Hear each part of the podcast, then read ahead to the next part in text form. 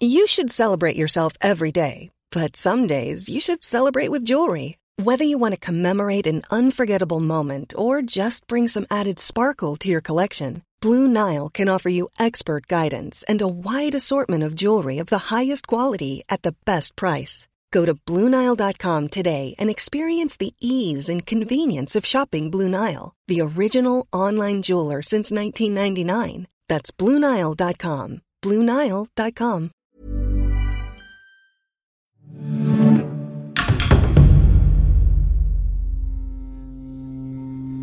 ¿Hasta dónde llegarías para defender a los tuyos?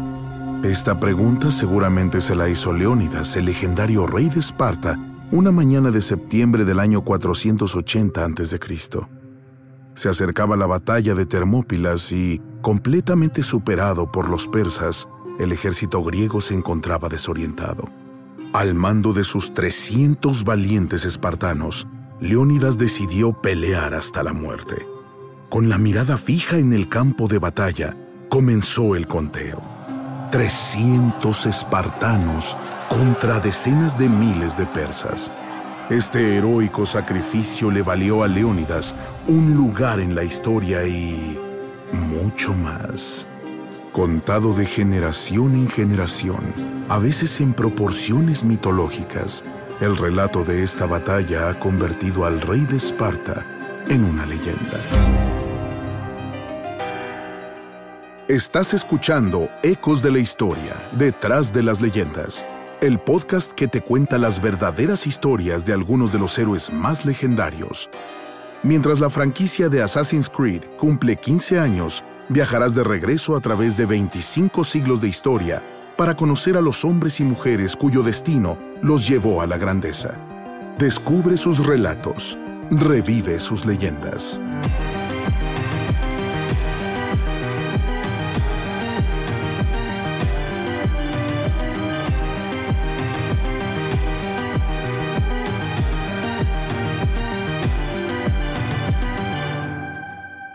Episodio 1.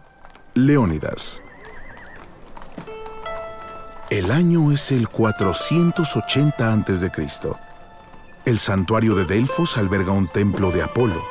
Es aquí donde los espartanos se reúnen para ver a Pitia, la sacerdotisa del santuario, quien tiene un presagio que contar. Ciudadanos de la vasta Esparta, o vuestra gloriosa ciudad será destruida por los descendientes de Perseo, o, si esto falla en suceder, toda la tierra de la Lacedemonia llorará la muerte de un rey. Si los espartanos han viajado a Delfos es porque la amenaza retumba. Jerjes, el rey de los persas, ya no esconde su deseo de someter a toda Grecia. El tirano está a punto de cruzar con su innumerable ejército el Geléspontos, el estrecho de los Dardanelos, un brazo de mar al oeste de la actual Turquía que separa los imperios griego y persa. Delante, una treintena de polis griegas se ha reunido en torno a Esparta para formar la Liga Helénica. La ciudad del rey Leónidas goza de un prestigio militar sin igual y es su gran soberano a quien se le ha encomendado liderar las fuerzas griegas en la batalla contra los persas. La vida de este legendario personaje es paradójicamente poco conocida. La mayoría de los escritos de los historiadores griegos sobre él están llenos de anécdotas que dan una imagen idealizada del rey. Leónidas aparece allí como un caudillo consumado.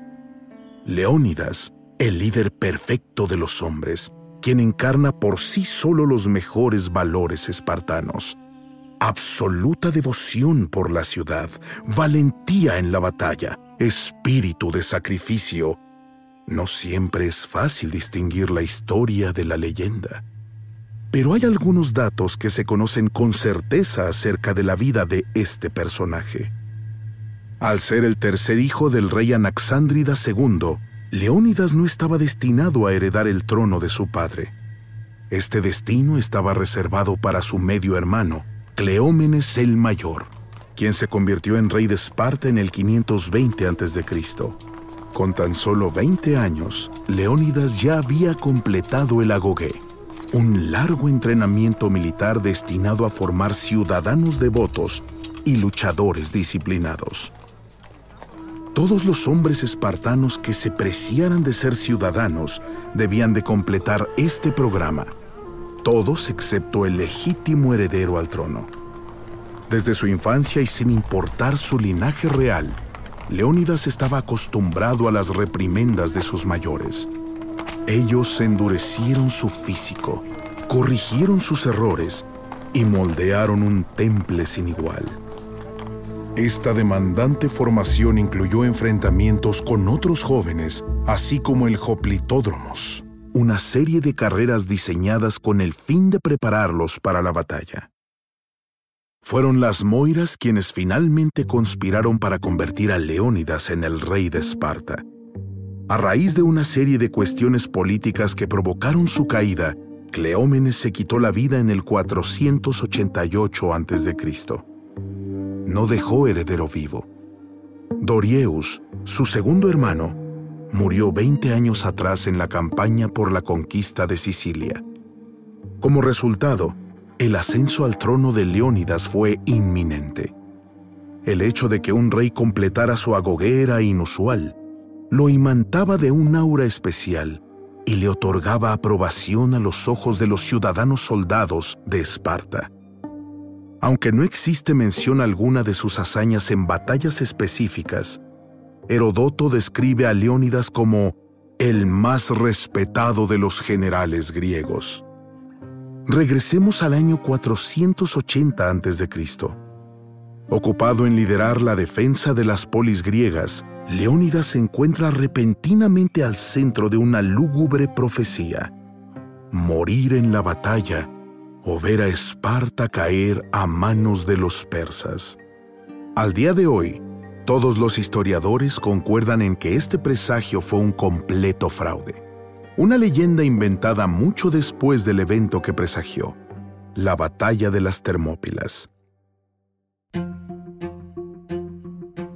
Las Termópilas, puertas calientes en griego, hacían referencia a un estrecho paso costero en medio del mar y las montañas de la Grecia oriental.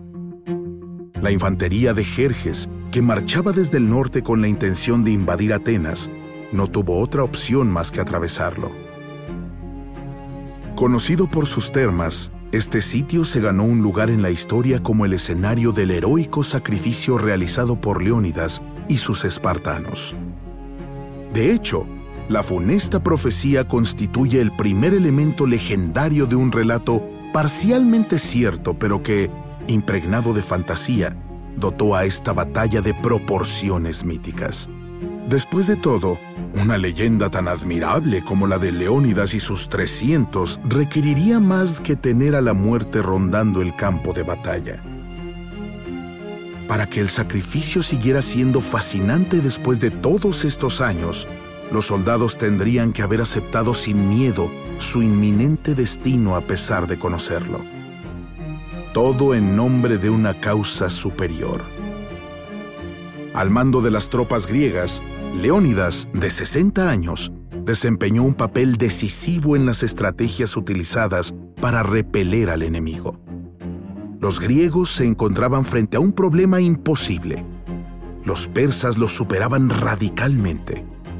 Si bien las cifras de Herodoto son pura fantasía, más de dos millones de hombres, los eruditos de hoy creen que en septiembre del 480 a.C., al menos 200.000 soldados persas cruzaron el Helespontos ante la mirada atónita de unos pocos miles de griegos. La decisión de Leónidas de enfrentarse a los persas en una esquina estrecha, las Termópilas, fue probablemente una cuestión de estrategia, una elección que transformó la debilidad de su ejército en fortaleza. Fue también una forma de poner en práctica la famosa táctica de guerra espartana, la falange oplita. El núcleo de esta compacta formación era el trabajo en equipo, con largas lanzas por un lado y por el otro, protegidos por sus escudos y armados hasta los dientes, los espartanos eran capaces de resistir por mucho más tiempo las oleadas de infantería. Numerosa, sí, pero mal equipada. Las decisiones fundamentales y el mantenimiento de la moral probaron el valor de Leónidas como caudillo de guerra. A diferencia de Jerjes, el rey persa, que observó la batalla a la distancia, Leónidas permaneció en el campo de batalla hasta el amargo final.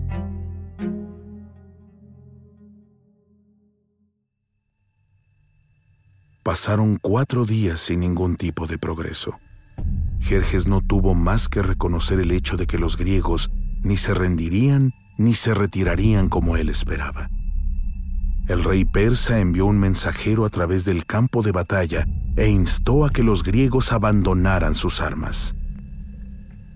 Ven por ellas, fue la respuesta inmediata de Leónidas.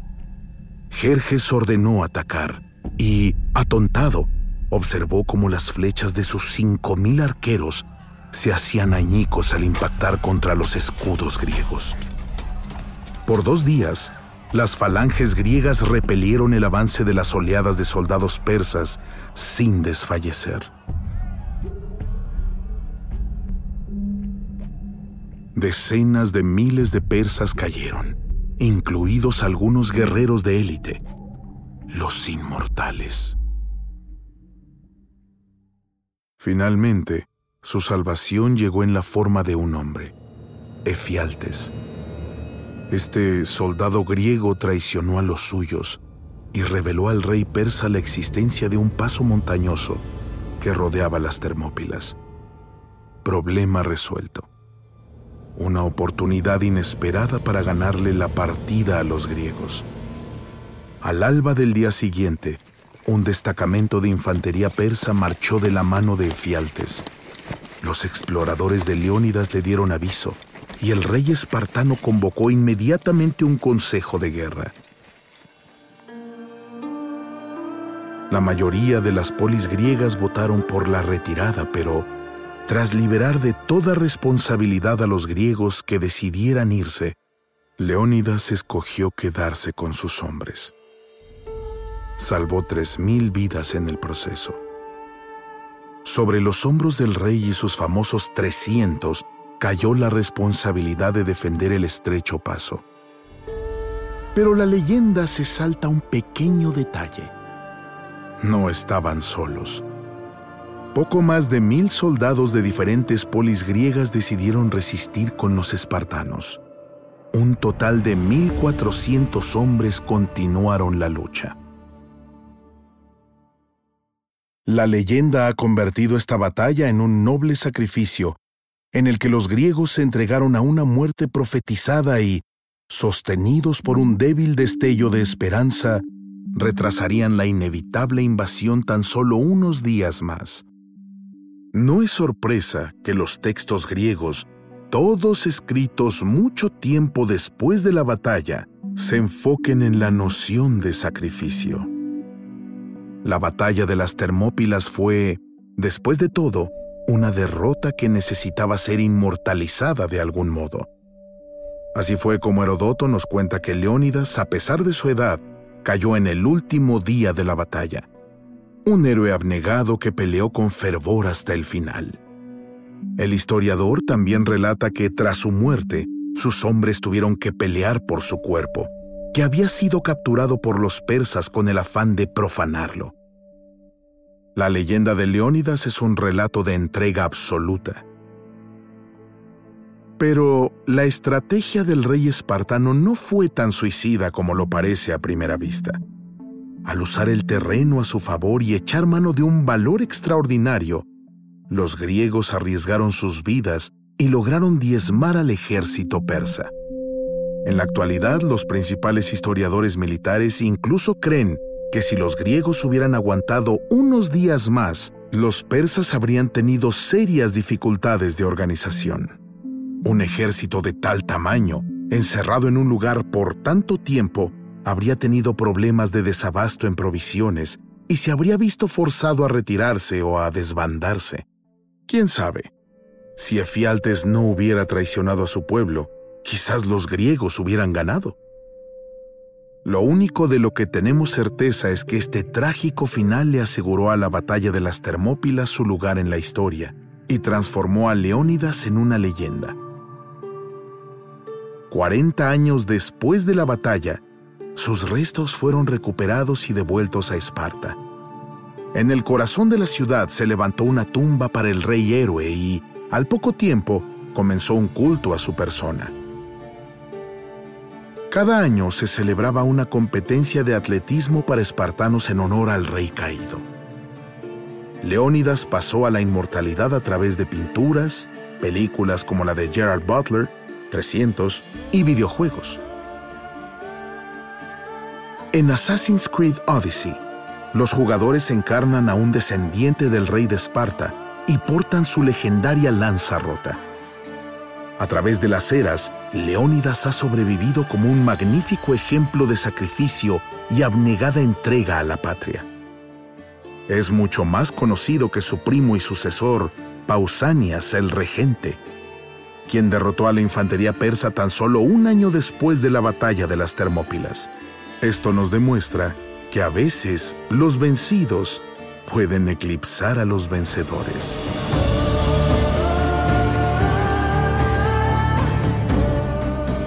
Gracias por escuchar Ecos de la Historia, Detrás de las Leyendas, un podcast de Ubisoft producido por Paradiso Media.